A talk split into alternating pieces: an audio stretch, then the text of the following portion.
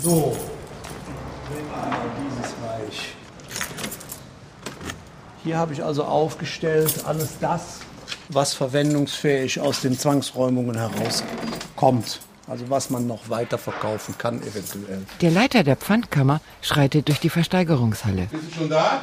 Auf der einen Seite stehen hohe Industrieregale aus Metall für das kleinere Versteigerungsgut.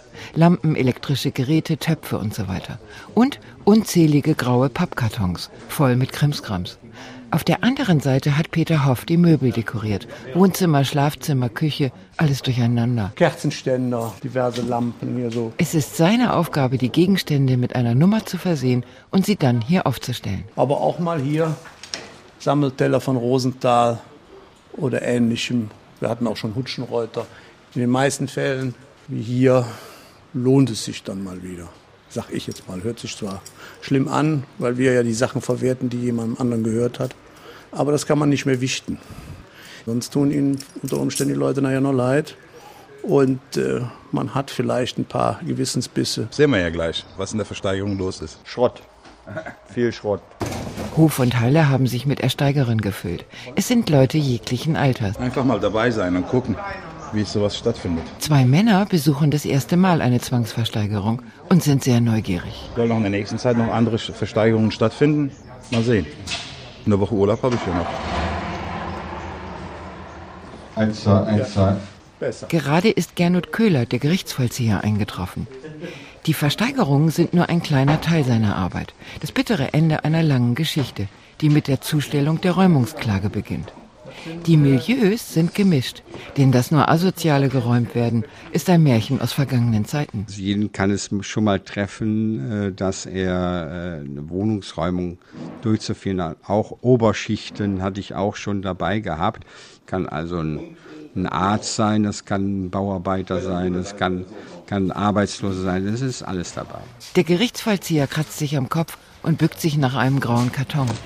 Um ein Mindestgebot festsetzen zu können, muss er nachschauen, was alles in den vielen verschlossenen Kisten steckt. Sie werden nur komplett angeboten, quasi als Überraschungspakete für die Interessenten. Man weiß ja nie, was man in den Kisten vorfindet. In so einem Bücherkarton könnte man erfahren, in einem Buch Bargeld sein. Ein paar Tausender, Hunderter, die man gerade für ein, zwei Euro ersteigert hat.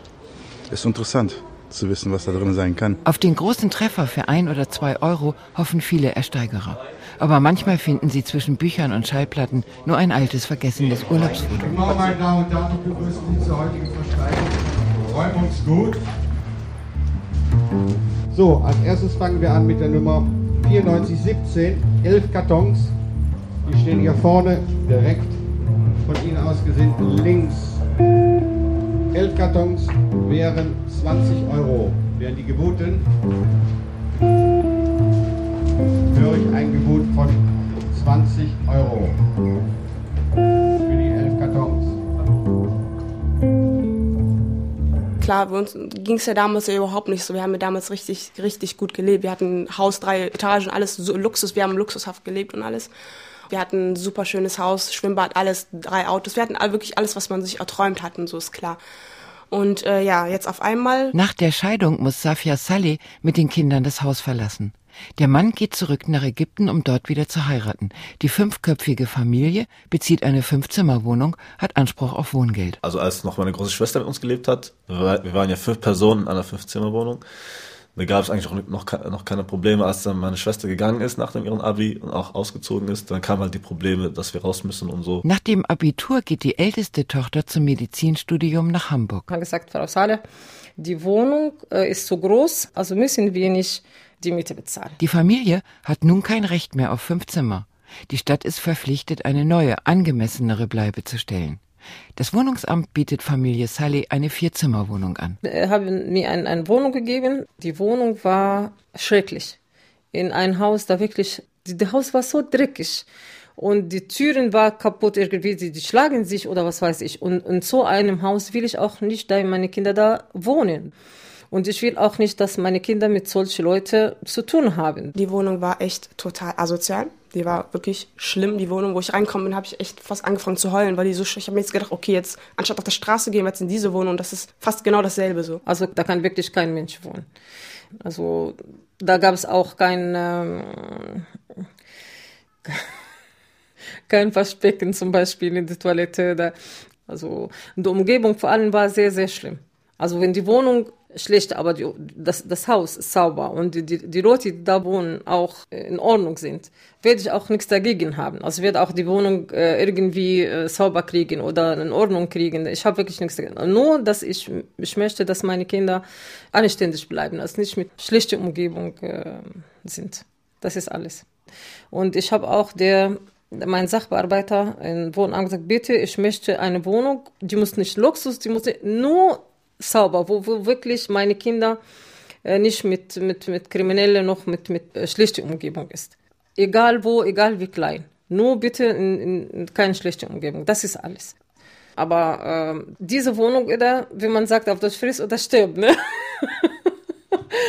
also äh, diese Wohnung war wirklich, ich könnte einfach nicht die, die nehmen. Da musste ich wirklich selber auf die, auf die Suche habe ich äh, versucht, ein Wohnamt, Arbeitsamt, der schickt mich zu denen und der schickt mich zu denen. Wirklich, manche von den Sachbearbeiter, die äh, auch äh, mich äh, von ihrem Büro rausgeschmissen haben.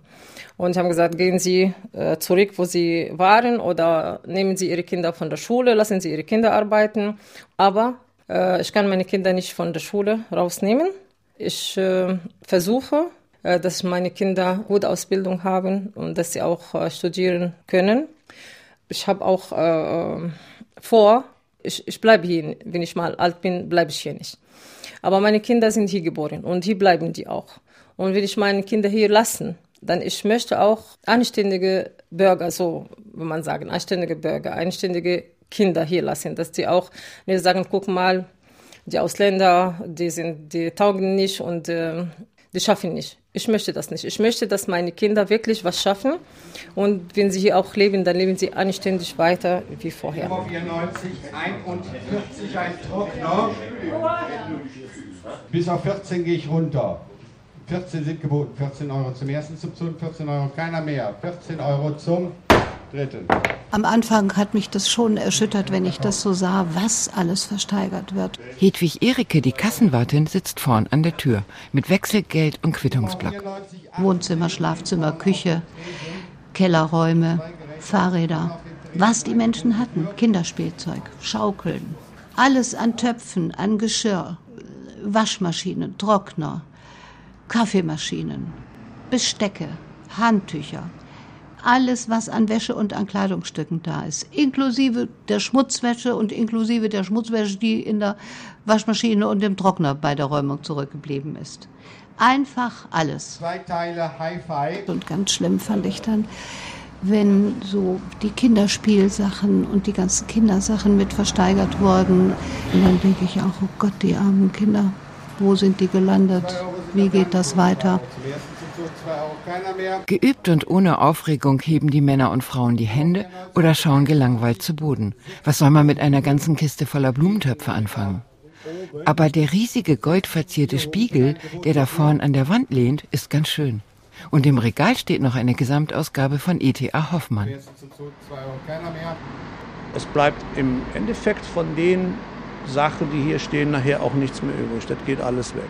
Und dann verschwindet wenn man so will, ein Leben. Peter Hoff, der Leiter der Pfandkammer, steht in der Ecke und passt auf, dass sich beim Zuschlag niemand vordrängelt. Die Nummer 94, 23, sechs Bierhumpen stehen in dem Regal oben. Sechs Bierhumpen, ein Gebot hierfür. Dann muss ich halt eben von dem Gedanken frei machen, dass auch ein Mensch dahinter steht. Zwei Euro sind dafür angeboten, zwei Euro zum ersten Subzug, zwei Euro. Die privaten Sachen zu sichten nach Papieren, die sich dann aufschlüsseln mit Geburtsurkunden, mit Hausstandsbüchern mit eventuell Prozessakten, mit Fotos aus dem Urlaub, mit Fotos aus der Freizeit. Davon muss man sich an für sich ganz frei machen, sonst ist es eine ziemliche Belastung. Das ist mir in den ersten Jahren geschehen und ich mache das jetzt ja auch schon einige Zeit.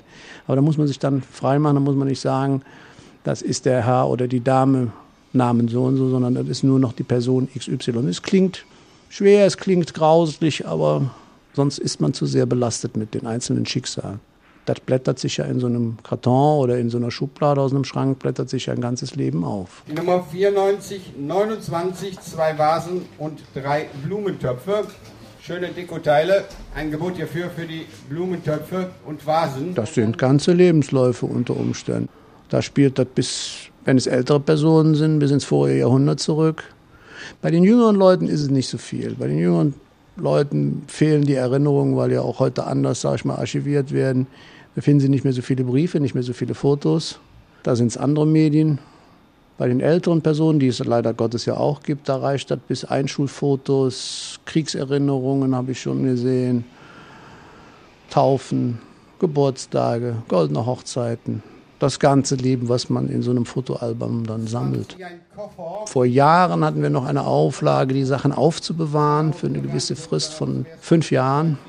Aber es ist niemand gekommen oder selten jemand gekommen. Und nachher war die Masse so groß, dass man es gar nicht mehr bewältigen konnte. Dann musste man es auch wegwerfen. Keiner mehr 12 Euro zum dritten. Die Nummer 9425 Telefon. Siemens sehe ich. Ein Gebot hierfür. 2 Euro sind geboten. 2 Euro zum ersten Substitution, 2 Euro keiner mehr. 4 sind geboten. 4 zum ersten Substitution, 4 keiner mehr. 4 Euro hier vorne zum.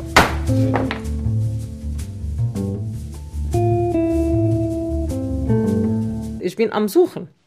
Aber egal, wo ich Wohnung äh, gefunden habe, gucken die Leute uns an, sagen, ja, wir werden uns melden.